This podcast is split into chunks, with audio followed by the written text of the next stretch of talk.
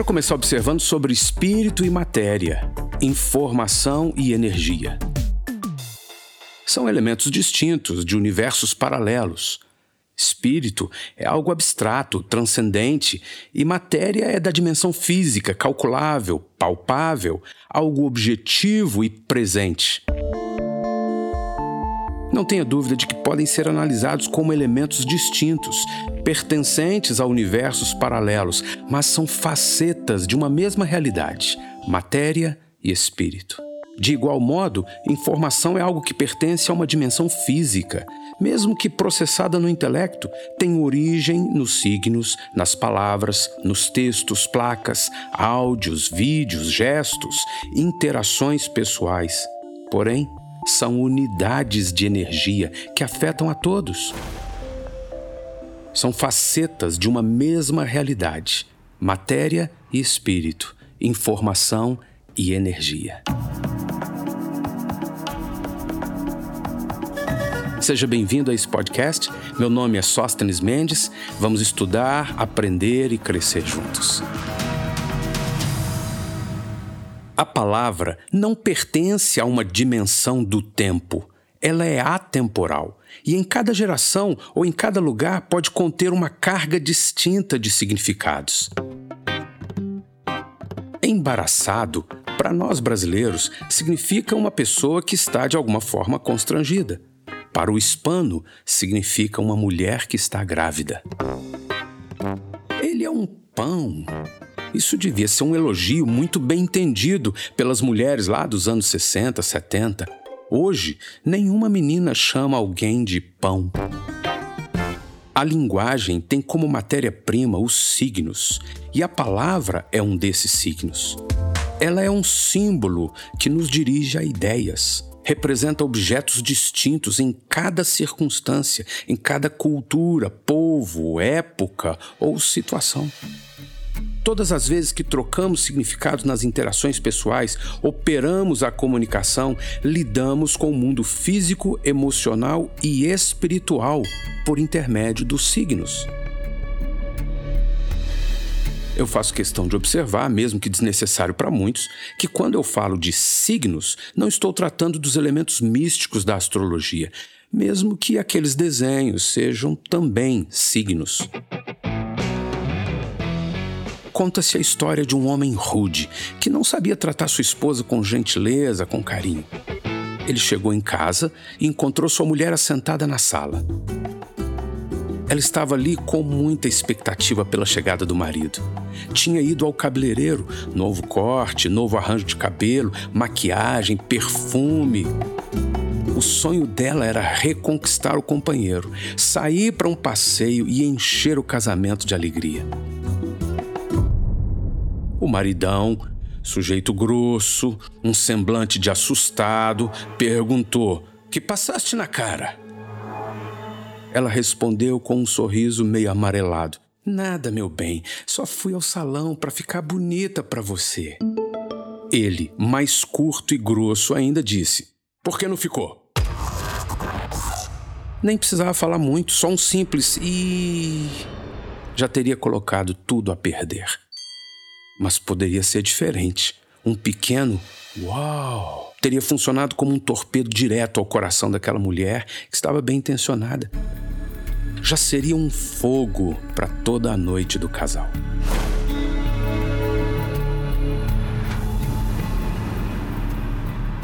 Tudo que foi criado pela palavra é afetado pela palavra. Fomos criados pela palavra, somos afetados pela palavra.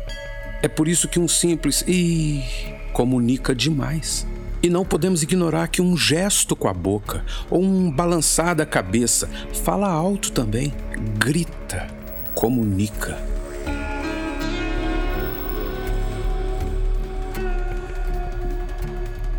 A história registra a prisão do apóstolo João na ilha de Patmos, que fica ao sul do mar Egeu.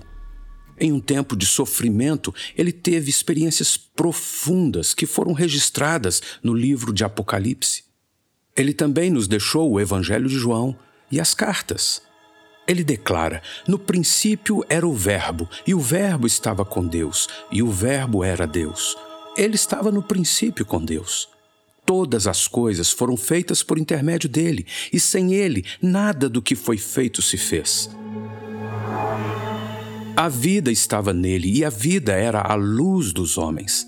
A luz resplandece nas trevas, e as trevas não prevalecem contra ela.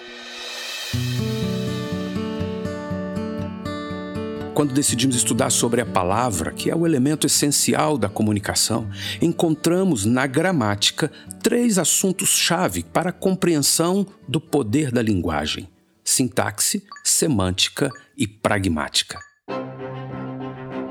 Sintaxe a montagem de uma frase.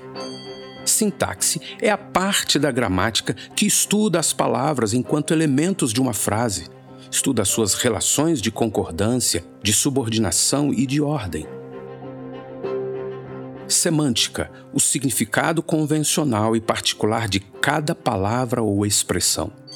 A semântica estuda o significado adotado pelas pessoas e dado às palavras, a fim de se expressarem.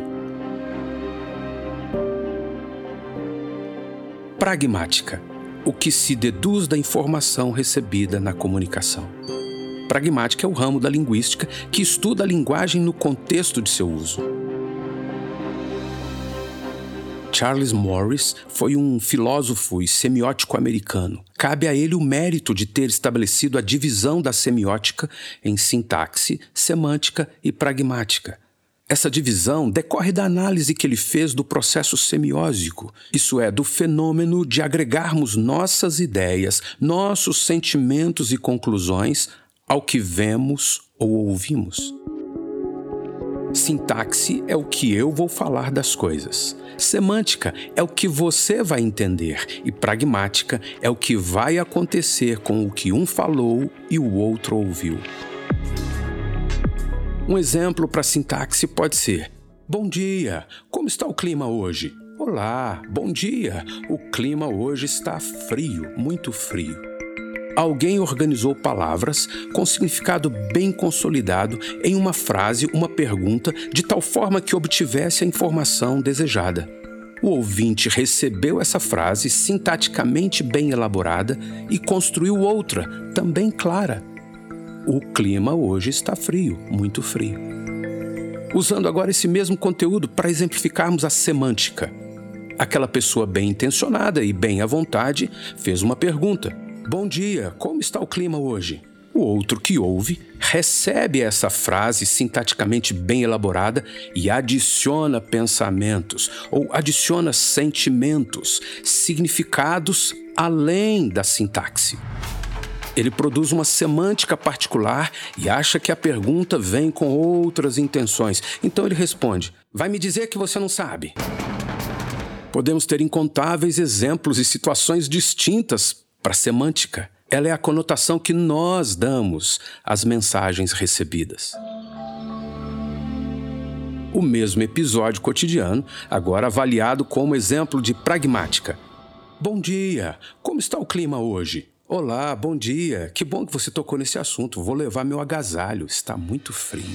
Sintaxe é como eu vou falar as coisas. Semântica é o que você vai entender e pragmática é o que vai acontecer com o que um falou e o outro ouviu. Cada pessoa vai construir uma sintaxe de acordo com os recursos que tem. Eu posso construir as frases do meu modo, sou. Cada um também vai elaborar uma semântica de acordo com o que desenvolveu de conhecimento e habilidade, ou de acordo com o universo interno, regido por sensações, pensamentos, autodefesas e conclusões, muitas vezes distorcidas. Cada pessoa vai aplicar a sintaxe que recebeu construindo a semântica por reações e decisões, realimentando a comunicação não somos responsáveis pelo que a outra pessoa vai entender, mas podemos cooperar tendo as melhores palavras, as melhores entonações, gestos. Podemos elaborar as melhores sintaxes, facilitar a semântica e ainda iluminar as pragmáticas, que são o alvo da nossa comunicação. É por isso que não podemos só ouvir e reagir. Precisamos ouvir, pensar e aprender antes de falar. Necessitamos de um domínio próprio das emoções, dos pensamentos e precisamos também de recursos para administrar as unidades informacionais que recebemos e também aquelas que vamos emitir. As palavras nos afetam e comandam novas atitudes comunicacionais. E essas atitudes serão expressas com mais palavras, mais gestos e mais decisões. Eu vou falar mais à frente sobre comunicação tópica e comunicação relacional. Esses dois conceitos são ensinados por Greg Hill e nos ajudam a resolver um mundo de questões da comunicação, principalmente dentro de casa. Nos ajudam a resolver as questões da semântica.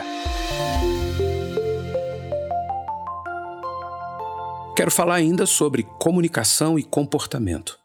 Comunicação e comportamento são duas faces de uma mesma moeda. Há uma construção mental que direciona nossas ações com gestos, semblantes e palavras. Podemos comunicar muita coisa com dicas simbólicas que nós produzimos com os olhos, braços, boca etc. Produzimos intencionalmente ou acidentalmente. Podemos também criar significados dentro de nós, é a semântica. E criamos esses significados ao percebermos essas dicas no outro. Inúmeras vezes optamos por uma comunicação indireta, na tentativa de ver se o outro desconfia. Nem sempre funciona. Principalmente se as nossas emoções estão abaladas, fragilizadas. Então, agindo assim, nós só acumulamos motivos para nos tornarmos mais agressivos e menos assertivos. Esses comportamentos são muitas vezes involuntários e nem prestamos atenção neles, mas deveríamos ter um cuidado maior. Eles entram no conteúdo da comunicação e nem mensuramos seus efeitos. Nosso comportamento, nossas reações, nossas atitudes, visíveis, conscientes ou não, afetam nossa comunicação.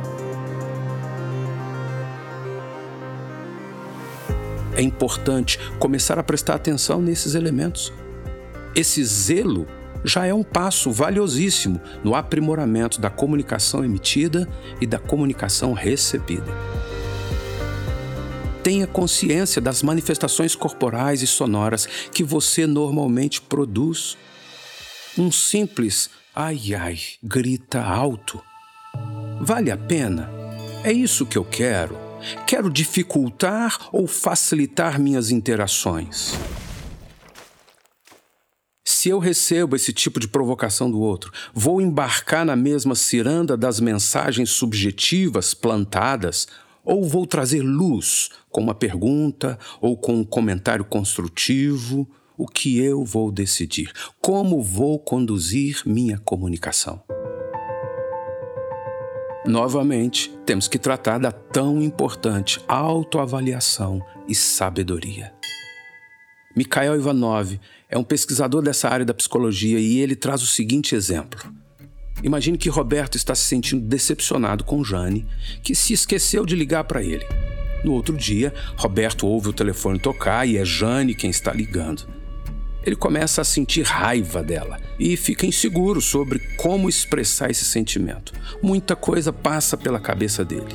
Ele pode, por exemplo, não atender o telefone e esperar para responder a mensagem que ela por acaso deixar gravada. Ou ele pode falar com ela chateado. Ele pode tentar disfarçar. Ele poderia também descarregar, reclamar. Mas ainda poderia ter ideias de como agir, como se fosse o amigo que esqueceu de ligar. Empatia. Na melhor das opções, ele poderia atender o telefone e ajudá-la a compreender o que estava acontecendo com ele, ou fazê-la entender a importância de não esquecer de ligar para o amigo. Talvez esses cenários não apreendam adequadamente todo o repertório de comportamentos que o Roberto pode considerar ou praticar. No entanto, tratam de comportamentos pelos quais ele pode decidir comunicar seus sentimentos à amiga. São incontáveis situações ou exemplos a serem tratados. Você sabe dos seus. Você tem seus exemplos.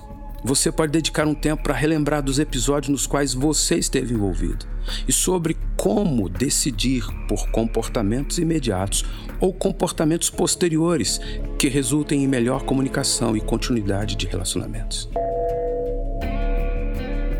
Tudo está nas nossas mãos. Mesmo que tenhamos diálogo com uma pessoa que dificulta as coisas, nós podemos buscar sabedoria para transformar qualquer desafio em uma caminhada sólida e bem-sucedida.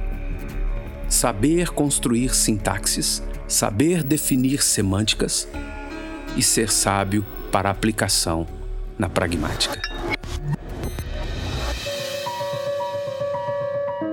Ouça novamente. Ouça um episódio por semana, de preferência com um bom fone de ouvidos.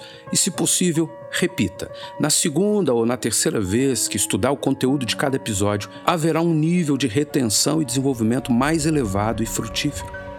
Estamos primando por comportamentos mais saudáveis e frutíferos na comunicação.